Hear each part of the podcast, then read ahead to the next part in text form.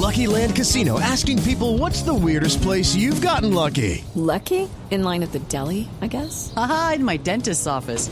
More than once, actually. Do I have to say? Yes, you do. In the car before my kids' PTA meeting. Really? Yes. Excuse me, what's the weirdest place you've gotten lucky? I never win and tell. Well, there you have it. You can get lucky anywhere playing at LuckyLandSlots.com. Play for free right now. Are you feeling lucky? No purchase necessary. Void where prohibited by law. 18 plus. Terms and conditions apply. See website for details.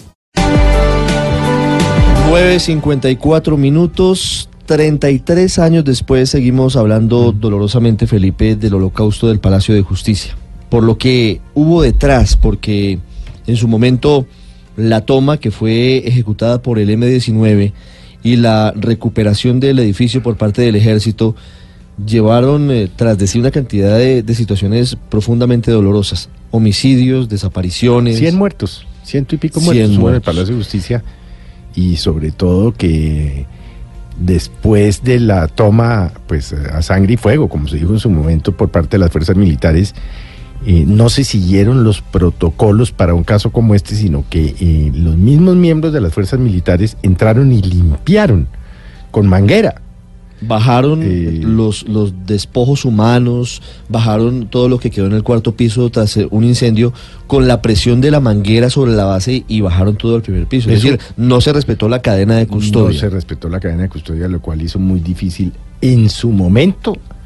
Estamos hablando del año 85, la identificación de los cadáveres, pero es que 33 años después todavía Todavía eh, estamos hablando del tema. eh, seguimos hablando. de- Aparecen desaparecidos en las seguimos- tumbas de otros. Seguimos hablando del tema porque la verdad, el, eh, caso del Palacio de Justicia nunca, como consecuencia de ese desastre que pasó allá adentro y del mal manejo que le dieron las fuerzas militares de manera dolosa, porque eso históricamente ya se demostró que fue de manera dolosa, para encubrir lo que había pasado allí, pues eh, todavía estamos hablando, por ejemplo, del caso del asistente del Consejo de Estado, el- en ese momento el muy joven abogado, el doctor Carlos Urán. El magistrado Carlos Horacio Urán, un hombre brillante, un hombre con una historia muy interesante detrás, que salió vivo Claro, del es de que, es que inicialmente se pensó que lo habían enterrado, que, que había estado muerto, que habían encontrado su cadáver una vez pasó la toma.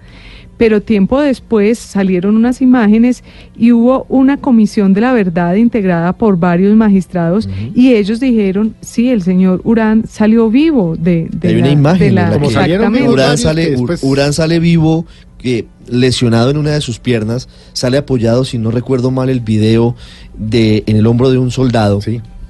Y Urán aparece horas después muerto, si no recuerdo mal, con un disparo, muerto de un disparo en el Palacio de Justicia. Entonces, eh, las versiones Sí, allí y decían que había muy sido complejas. como, como, eh, como un, con un golpe, un, un tiro de gracia. Un tiro a contacto, fue lo que Inclusive todavía se habla, todavía se habla de que, por ejemplo, hubo magistrados de la sala constitucional de la Corte Suprema de Justicia, que recuerde usted en ese momento, era, eran cuatro salas. La sala constitucional. La, la- la laboral, la, la penal, la laboral, la constitucional. ¿no? Claro. La Corte Constitucional no existía. No, era no, no, era la sala la constitucional que estaba Suprema conformada, entre otros, por el doctor eh, Manuel Gaona Cruz, el doctor Carlos Medellín, eh, Patiño Rosselli. el doctor Alfonso Patiño Rosselli, no me acuerdo del cuarto, pero bueno, estamos hablando de hace muchos años. Se, inclusive se habló que varios de los magistrados de la sala constitucional estaban vivos en un baño en el momento en que entró el ejército y que fue el En ejército el cuarto piso. El que dicen que al doctor Gaona le dio un tiro de gracia. La Corte Entonces- Admirable era esa, la Corte Admirable que se fue Pues, unos dejando... magistrados de una talla pues de los que estamos hablando que además Pues Algo, algo va de, de lo que eran esos magistrados a lo que hemos tenido Sí, después. yo, he echado, yo he echado aquí el cuento de eh, que en ese momento estaba yo cursando en el año 85, precisamente el último año de Derecho, y entre mis profesores estaban el doctor Manuel Gaona Cruz y el doctor Carlos Medellín Forero. Yo era muy amigo del doctor Carlos Medellín Forero porque era muy amigo de su hijo Carlos Eduardo Medellín Becerra, que después fue ministro de Justicia. Claro. Y en ese momento los muchachos eh, Medellín Becerra estaban estudiando en París como consecuencia de las amenazas de los extraditables. El doctor Carlos Medellín los había sacado del país pues por las amenazas que estaban recibiendo todos los magistrados de la sala constitucional especialmente, Claro. que eran los que tenían o no que aprobar el tratado de extradición. Extradición, Yo un día, mm, un par de días antes de la, de, tal vez el domingo anterior al, al, al, al suceso, visité al doctor Carlos Medellín en su casa, en donde queda el claustro moderno, y le dije, usted, entiéndame, yo era un joven estudiante, muy joven estudiante. Le dije, doctor Medellín, pero un tipo como usted, es decir, que, que está amenazado, que le llegan sufragios a usted, que le llegan al doctor Alfonso Patiño, que le llegan al doctor Manuel Gaona, ¿por qué no se retiran? Y dijo, porque alguien tiene que impartir justicia en este país y nosotros no podemos salir como cobardes. Cuatro días después los asesinaron. Muchas cosas por conocerse de ese caso. Un Impresionante. testimonio tremendo, porque, porque, es decir, el día que asesinaron a los magistrados, Ángela Medellín eh, me pidió que la acompañara al Palacio de Justicia a buscar a su padre y nos recorrimos el Palacio de Justicia, las clínicas y los hospitales. Pues, por supuesto, después del doctor Medellín, lo único que lograron encontrar fue una cadenita con su cruz y eso fue lo que enterraron sus hijos. Y ese fue uno de los problemas porque al final, Felipe, muchas veces no concordaban Claro. los restos con las personas. Y por eso, entre otras cosas, eh, Pues de hecho el hablamos de los magistrado, eh, desaparecidos. claro, el magistrado Durán lo tuvieron que volver a exhumar su- su- sus restos el año pasado para ratificar. Esta es la tercera vez que le entregan a su familia Esa es la noticia los hoy, restos. que eh, Y- tienen la plena identificación de Carlos Horacio Urán. A ver si finalmente el doctor Urán descansa en paz. Nos atiende Carlos Valdés, director de Medicina Legal. Doctor Valdés, buenos días. Doctor Valdés. Sí. Buenos días, doctor. Valdés. ¿Cómo ha estado? Muy bien, muy amable gracias por, por permitir llegar a Pues- todos los oyentes. Estábamos recordando la historia para los más jóvenes y para quienes eh, también vivimos ese momento doloroso de la toma del Palacio de Justicia con, con lo que significó en su momento todo esto. Usted ya era funcionario de medicina legal en ese momento, muy joven funcionario de medicina legal. ¿Qué es lo que está pasando hoy con el caso de Carlos Horacio Urán? ¿Qué es lo que está revelando la Fiscalía General de la Nación? Bueno, lo primero es que eh, es el compromiso que tiene el Instituto de Medicina Legal eh, frente a la verdad histórica sobre Palacio de Justicia. Aún no se ha dicho toda una serie de verdades que reflejan lo cruento del evento. Y es el compromiso del instituto, como usted bien señalaba, 33 años después, se sigue develando la verdad.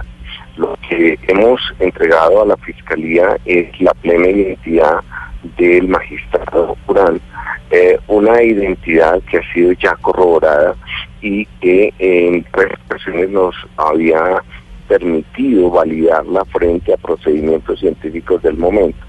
Hoy lo que estamos es corroborando no solamente la identidad, sino una serie de hallazgos que para la Fiscalía son de vital importancia para el proceso que hoy se tiene eh, ante los fiscales, ante la Corte. Entonces, hemos le hemos entregado a la Fiscalía una serie de hallazgos eh, científicos todos, que es, en este momento tienen un, un alto nivel de veracidad científica, es decir, son hallazgos que son el resultado de la aplicación de procedimientos eh, internacionales validados, certificados y que son soportados. De tal manera que con esa información que le hemos entregado a la Fiscalía enriquecemos mucho lo que es la investigación sobre los diferentes aspectos que rodearon la toma del Palacio de Justicia y la posterior retoma. ¿Qué técnica utilizaron para esta plena identidad del magistrado Urán, doctor Valdés? Hemos, hemos utilizado varias técnicas. En primer lugar, una tradicional, la genética forense.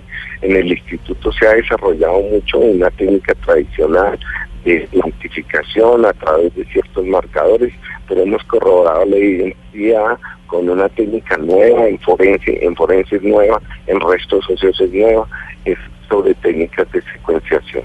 Entonces, eh, hemos combinado las dos técnicas para dar mayor certeza en la identidad de los restos del magistrado Durán. Eh, doctor Valdés, ¿cuál, ¿por qué ha sido tan difícil? ¿Por qué tres veces se le ha entregado a la familia los restos del magistrado Durán? ¿Qué, ha pasado las dos veces anteriores? ¿Han sido errores de parte de quién?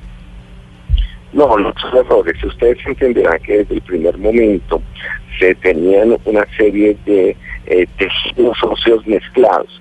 La mezcla se da desde los mismos hechos de Palacio de Justicia, desde los hechos en donde se mezclan muchos cuerpos en ese momento y después los ah, cuerpos recuperados también en la fosa del cementerio del sur hace cerca de 20 años.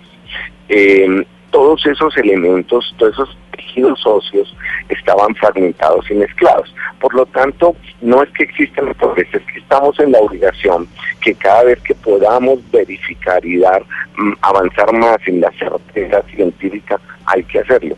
En los años anteriores nosotros lo habíamos identificado con un nivel de certeza que podía permitir la duda.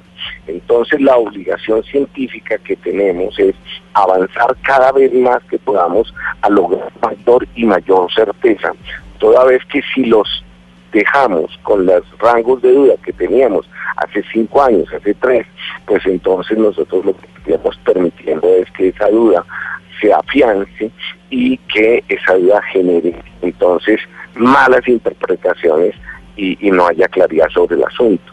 Ustedes entenderán que la responsabilidad muy grande del instituto es construir la verdad científica y cada vez que nosotros podamos avanzar en los grados de certeza, la verdad, pues lo vamos a hacer. Y esa ha sido la instrucción que he dado para que no solamente los restos del magistrado sino muchos otros restos se vayan a revisar, porque es la gran responsabilidad que tiene el instituto. El instituto no es el mismo instituto de hace 38 años, eh, es un instituto hoy mucho, perdón, de hace 33 años, es un instituto donde hoy tiene el compromiso del instituto, lo tiene con la ciencia y con la verdad, con nada y Claro, dice usted, dice usted, doctor Valdés, que la idea es que se revisen también otros restos, además de los del magistrado Durán, como cuáles, como los de quiénes. Bueno, mire, eh, nosotros tenemos una colección de tejidos óseos provenientes de la fosa del Palacio de Justicia entregados por la Fiscalía General de la Nación. Además, continuamos con el apoyo del fiscal delegado de la Corte para este tema y con el CTI eh, produciendo más exhumaciones y revisando los restos óseos de personas que fueron entregadas, de cuerpos, perdón, que fueron entregados en su momento hace 33 años, al no tenerse las técnicas que se, que se tienen hoy, pues pegaban mal, que las mismas condiciones de lo que fue el Palacio de Justicia facilitaban esas malas entregas. Entonces hoy estamos revisando todo, todo lo que podemos, todo lo que podemos con el apoyo de la Fiscalía y del CTI. Sí.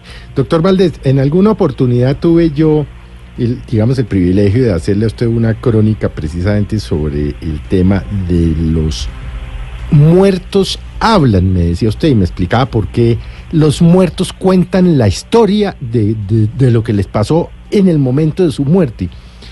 Estos, estos fallecidos en el Palacio de Justicia que durante tantos años han venido investigando ustedes en el Instituto de Medicina Legal, ¿qué cuentan?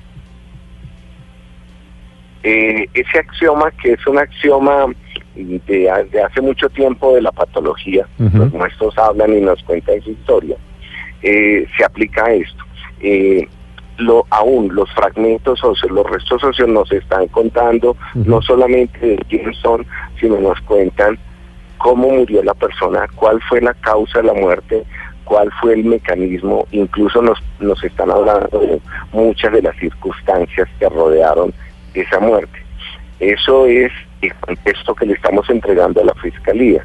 Ese es el contexto que va a enriquecer la investigación que está adelantando en este momento la Fiscalía. Sí. Doctor Valdés, ¿al magistrado Durán lo mataron después de rescatarlo vivo del Palacio de Justicia?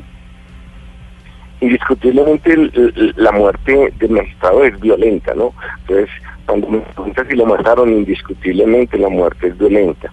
Pero no quiero ahondar en esos aspectos ahorita tan particulares, porque esos son propios de la Fiscalía que adelante la investigación como director del instituto tengo no solamente la responsabilidad de velar por la verdad, sino también de cuidar esa verdad en un proceso.